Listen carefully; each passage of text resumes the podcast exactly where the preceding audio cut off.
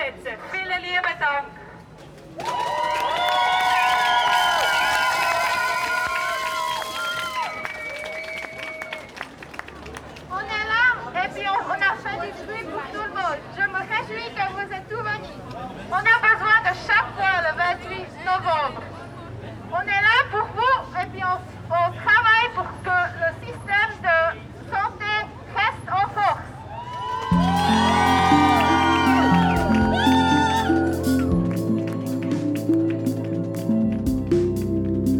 Quelques jours avant la votation populaire du 28 novembre 2021.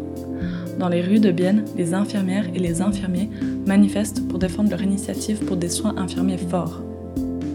Pour mieux comprendre les enjeux de cette votation, j'ai rencontré Emily, 36 ans, française d'origine. Elle habite en Suisse depuis 2010. Elle a exercé le métier d'infirmière pendant 13 ans, mais depuis l'arrivée de sa fille, il y a deux ans, elle ne peut plus exercer son métier. Elle fait partie de l'ASI, l'Association suisse des infirmières et infirmiers, qui a lancé l'initiative. L'initiative de l'ASI, elle a plusieurs points. Il y a la formation, euh, en effet renforcer l'offensive de formation, comme le contre-projet, mais surtout, elle a pour objectif euh, de, de, se sentir redevable envers les gens qui ont été formés et puis de ne pas les laisser abandonner le métier. Donc du coup, bah, c'est euh, beaucoup de gens se sont embrouillés par rapport au niveau des salaires. Euh, L'Asie ne demande pas un meilleur salaire pour les infirmières, par contre, elle demande une meilleure rémunération des soins infirmiers. C'est-à-dire que typiquement, quand on est infirmier, euh, on accueille notre patient, on fait une évaluation clinique, euh, on fait un, entretien d'accueil, et puis dans cet entretien, on y perçoit, grâce un petit peu à un savoir personnel, on arrive à, à, voir bah, la tristesse du patient, les craintes et autres. Et puis tout ça, ça fait partie de l'expertise infirmière qui n'est actuellement pas facturée. Et puis, euh, bah, en fait, on demande juste à une facturation légitime des actes d'expertise qu'on fait. Donc, ces actes euh, ont un impact sur le patient parce que ça va lui permettre d'avoir un meilleur, euh, une meilleure prise en charge durant son séjour hospitalier, un meilleur accueil, se sentir en tout cas écouté et ne pas juste être là en tant que patient numéro 2 de la chambre 302, 312 ou donc ça permet une personnalisation des soins qui actuellement n'est pas facturée aux patients, qui n'est pas facturée aux assurances, et puis bah, qui du coup n'est pas euh, révélateur de ce qu'est le soin infirmier, de ce qu'est l'expertise infirmière.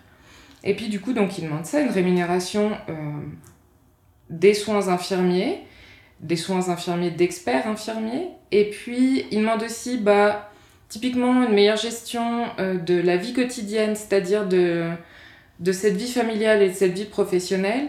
Et dans ces revendications, c'est vrai qu'elles sont pas claires pour le public. Typiquement, c'est de demander, et ce que je trouve totalement légitime, c'est au moins d'avoir une journée fixe par semaine ou de congé ou de travail. C'est quand même pas beaucoup. Les, les partis politiques nous disent non mais une journée euh, c'est pas assez, faut demander plus. Mais sauf qu'en fait on part de zéro. On part de, on, on ne sait jamais comment on va travailler la semaine qui suit ou le mois qui suit.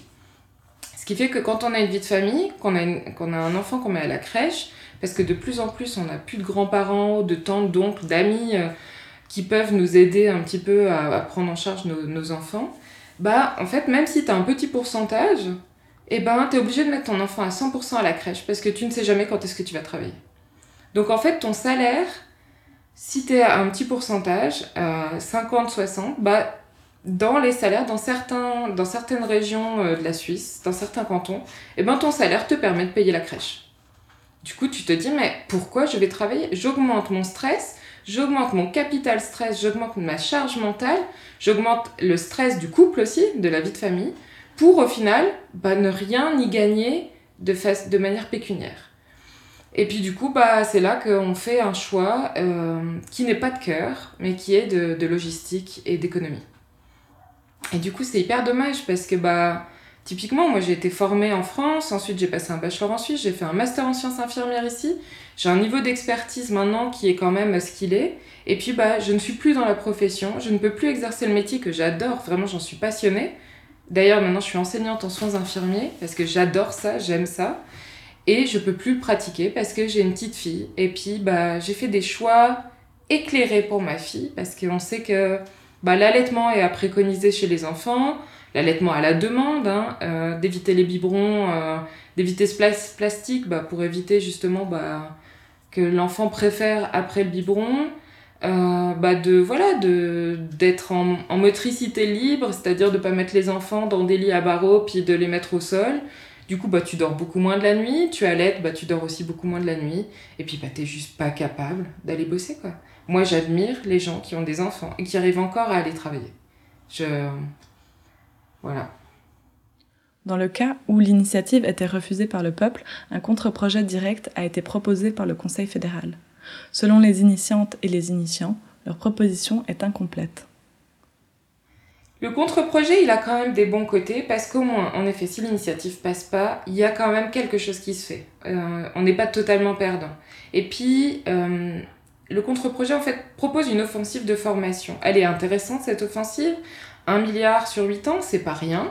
Euh, on ne peut pas cracher dessus, mais en fait, là, quand je vois mes étudiants, puis quand je vois moi, et puis je me dis, mais même si tu renforces la formation initiale ou la formation continue, si on n'améliore pas les conditions de travail par derrière, mais qui va vouloir véritablement devenir infirmier ou infirmière?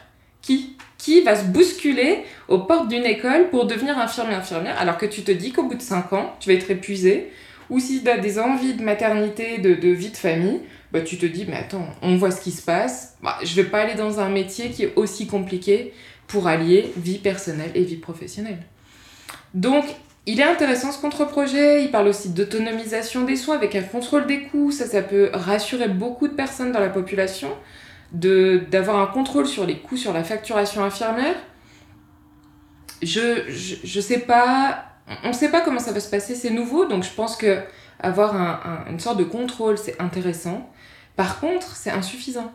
Mais l'initiative n'est ne, ne, pas foncièrement opposée euh, à ce contre-projet indirect elle en prendra des brides et puis euh, typiquement l'offensive de formation va la garder, l'autonomisation des soins infirmiers va la garder. On veut juste renforcer bah, le fait qu'il y ait plus de personnel qualifié qui travaille, d'avoir un, ratio patient-infirmier, donc c'est un nombre d'infirmiers par patient qui soit, euh, qui soit décent et qui permette une qualité des soins et surtout la sécurité des patients. On le voit, hein, plusieurs études le citent. Euh, euh, en 2012, on avait 8 infirmiers, euh, pardon, 8 patients pour un infirmier, puis maintenant on est vers le 10, 11. Et puis, bah, c'est plus gérable, on n'arrive plus à avoir la même qualité des soins, les patients compliquent, euh, on augmente la durée de séjour à l'hôpital. Puis du coup, bah, si, si on n'améliore pas la formation, puis si on garde pas les gens dans la profession, bah, on va vers une diminution de la qualité et une diminution de la sécurité, et ce qui amènera à une augmentation du taux de mortalité des patients à l'hôpital. Si l'initiative passe pas, ben j'en serais déçue puis désolée en fait pour mes étudiants mhm. qui vont euh, bah, droit dans le mur en fait, qui, qui selon leurs valeurs personnelles, il y en a plein qui quittent le milieu des soins infirmiers parce qu'en fait ils n'y trouvent plus de sens. On repart en fait dans du travail à la tâche, dans du médico-délégué, on n'est plus, plus dans la qualité des soins, on n'est plus dans le caring de, de, de, de, Watson qui dit que bah voilà, il faut prendre les gens, il faut les soigner, et puis bah, pour les soigner, il faut prendre du temps, et on n'a plus ce temps. On... Je... Si l'initiative passe pas, bah typiquement, il y a, y a des, des endroits où bah, des personnes de 40 ans qui sont fait opérer demandent à mettre une couche, une protection la nuit parce qu'ils n'arrivent pas eux-mêmes à se lever pour aller aux toilettes et que quand ils sonnent, bah, on met tellement de temps pour aller répondre que bah, ils se font dessus. Et puis, euh, ça, je trouve ça tellement euh, triste et puis ça me touche ça, parce que je me dis, bah là, je parle de patients, mais ça peut être moi. Ça peut être mon mari, ça peut être mes parents, ça peut être mes amis. Et puis, est-ce que je veux ça pour les gens que j'aime? Est-ce que je veux ça pour mes passions? Bah non, je veux pas. Donc, l'initiative, si elle passe pas, bah malheureusement, on, va aller vers des, de la banalisation de ce genre de choses. Ça va devenir euh, des automatismes. Ça va devenir, bah voilà, on va mettre des sondes urinaires à, à ces petites dames de 80 ans, 90 ans bah, que c'est difficile de les emmener aux toilettes et puis du coup bah, elles tachent leur lit, elles se font dessus. Puis du coup c'est plus simple de leur mettre une sonde vésicale ou une couche parce que bah on n'a plus le temps. Et puis, et puis du coup, ce contre-projet, oui, il a quelque chose, oui, il, il, est, il est quand même conséquent, un milliard c'est pas rien, mais c'est pas suffisant. La récolte des signatures a commencé en 2017, mais c'est aujourd'hui que les gens semblent touchés par la question des soins. La pandémie a permis de confronter la population à la réalité du système de santé en Suisse. Le système fonctionnait en fait avant. Moi, quand je suis arrivée en Suisse, venant de France, je me suis dit waouh, en Suisse, l'infirmière a le temps de réfléchir, elle a le temps de faire des soins de qualité, elle a le temps de regarder son patient dans la globalité. Moi, dans les urgences où je travaillais avant en France, bah, mon patient, il venait pour une fracture de cheville, bah, on traitait la fracture de cheville, puis il repartait. On se préoccupait pas de comment il fera à domicile, est-ce qu'il a des marches, est-ce est-ce qu'il peut se rendre chez lui, est-ce qu'il a quelqu'un pour s'occuper de lui, est-ce qu'il a des, des béquilles, enfin voilà, c'était on traitait et voilà. On était vraiment dans le médico-délégué. Puis arrivé en Suisse en 2010, waouh, j'ai le temps de réfléchir, j'ai moins de patients, euh, incroyable, je peux faire d'autres soins, d'autres. Euh, le relationnel est plus poussé.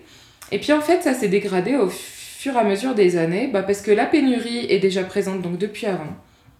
Et puis en 2017, la récolte des signatures a été très rapide, parce qu'en fait, euh, de plus en plus de gens ont besoin de soins infirmiers, de plus en plus de gens sont conscients que les soins infirmiers sont importants.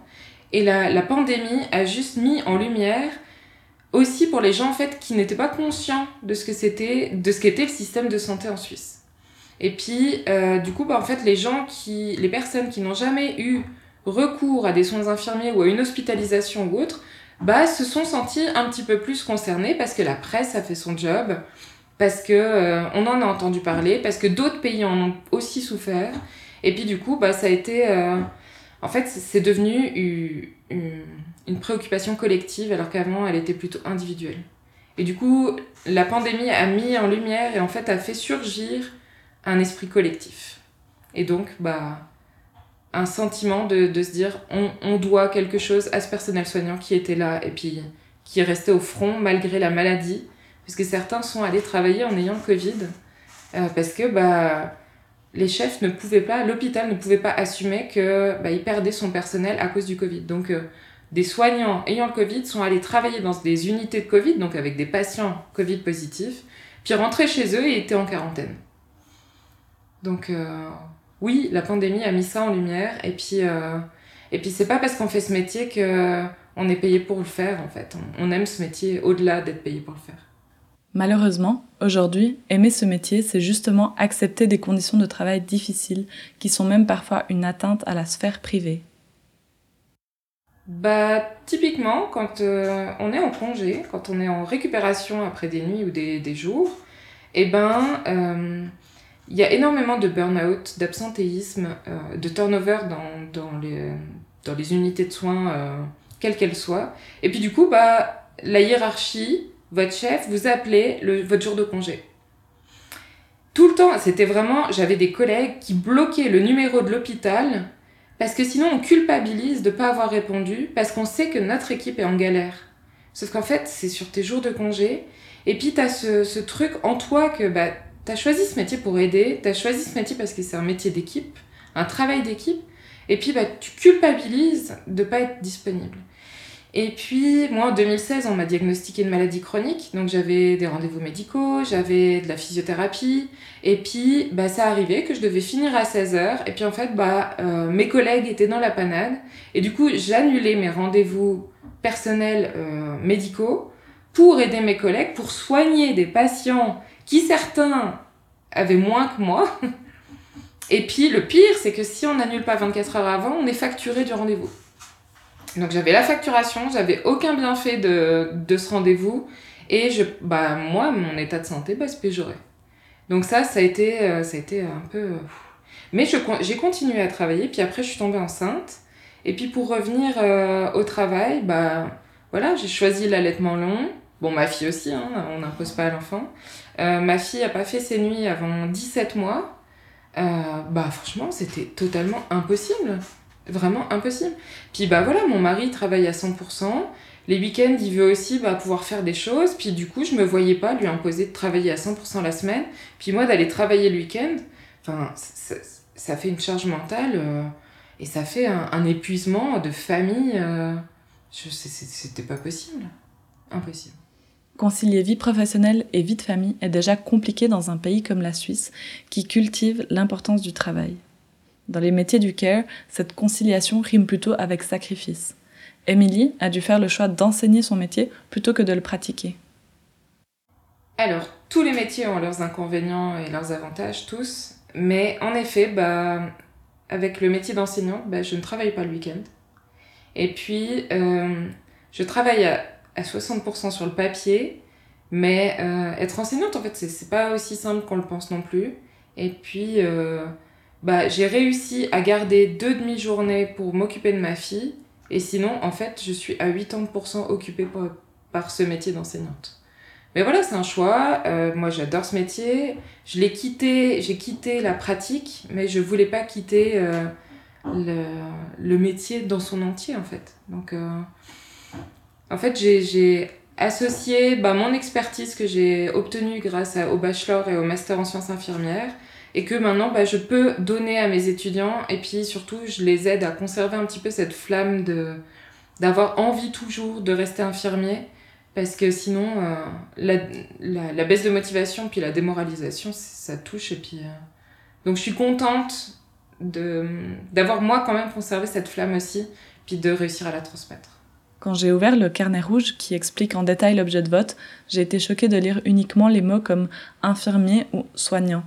Le texte officiel du Conseil fédéral est accordé au masculin, alors que c'est une profession majoritairement représentée par des femmes. Au début, ça m'aurait dérangé. Euh, sauf qu'en fait, on n'y prête plus attention. Euh... En fait, en Allemagne, je crois, maintenant, c'est passé que le masculin et le féminin doivent être présents dans tous les textes. Et puis, euh, bah, ça n'est pas en Suisse. Ça reste toujours la, la règle de le masculin l'emporte.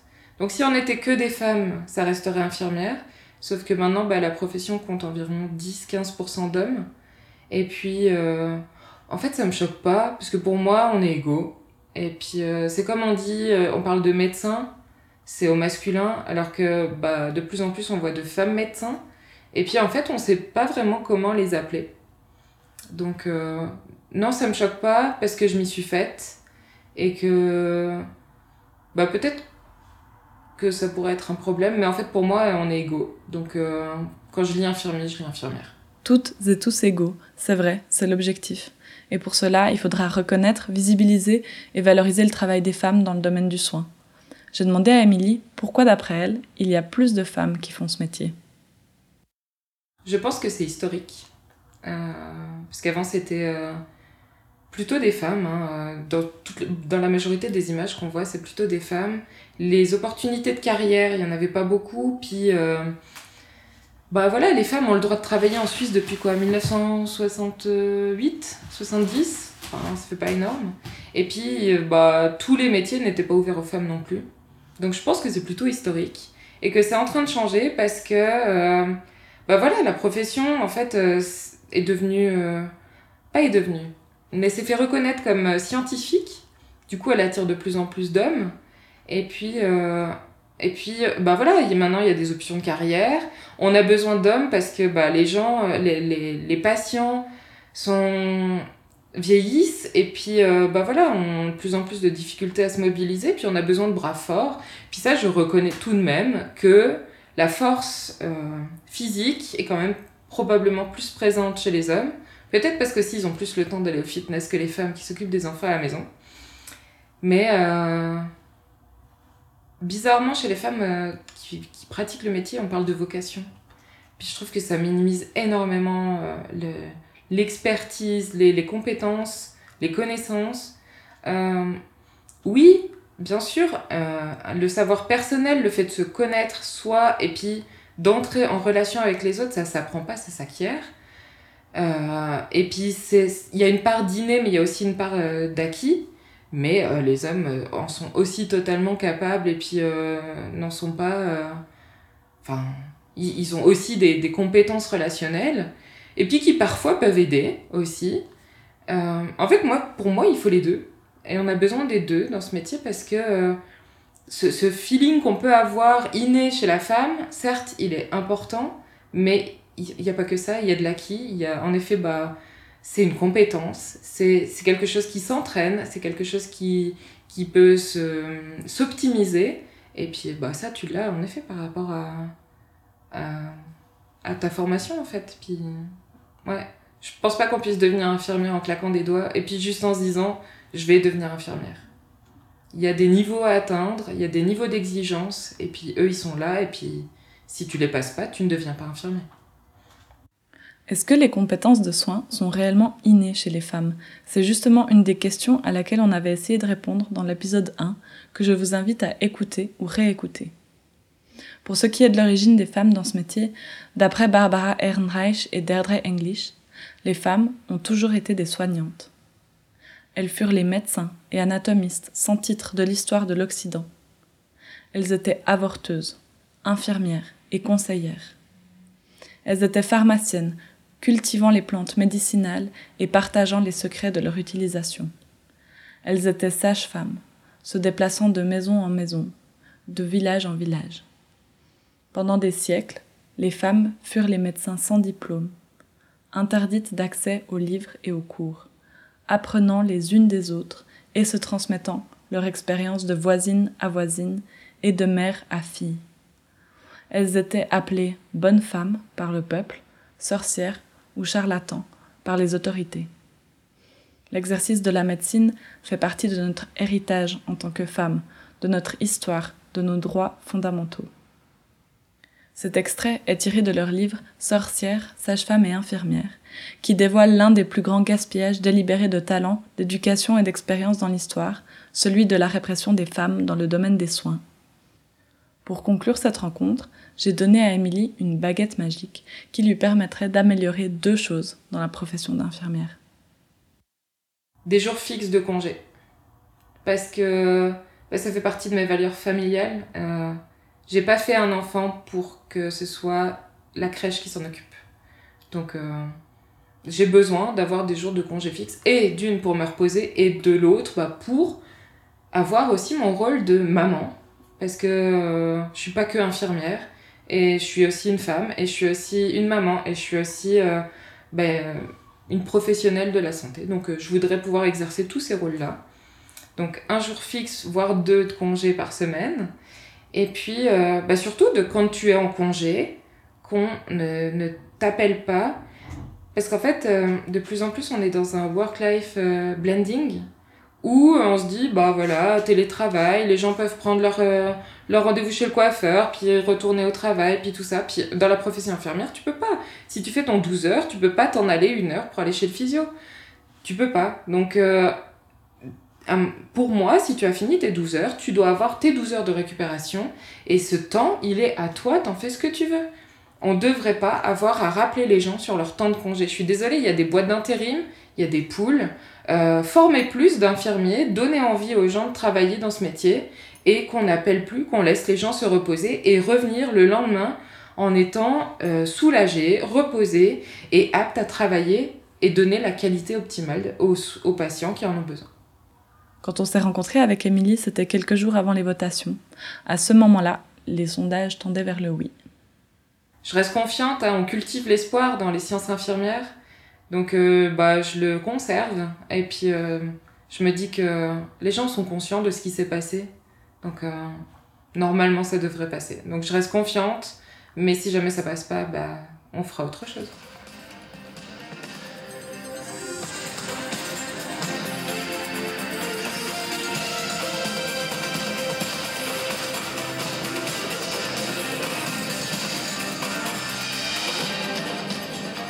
Mesdames, Messieurs, bonsoir. Bienvenue dans cette édition. Les Suisses approuvent une nouvelle fois la loi Covid. Un oui à 62%.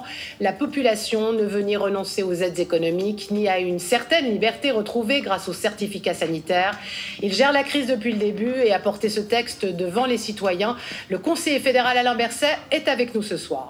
Une crise qui a aussi mis en lumière le travail du personnel soignant. Le peuple accepte l'initiative sur les soins infirmiers. Une victoire après plus de 20 ans de combat pour la présidente de l'Association suisse des infirmières et infirmiers, Sophie Lay. Elle nous répondra. C'est une immense réussite pour le domaine des soins. Comme Émilie, je cultive l'espoir que cette victoire ne soit que le début de la valorisation du travail du CAE. J'aimerais dire un immense merci à Émilie pour son partage d'expérience et pour cette belle rencontre. Ce podcast est produit par Ultraviolette. Je remercie encore Anouk Schmelcher pour la musique et le mixage, Mathilde Hofer et Anne-Valérie Zuber pour leur soutien. Les sources citées dans ce podcast sont dans la description. À bientôt!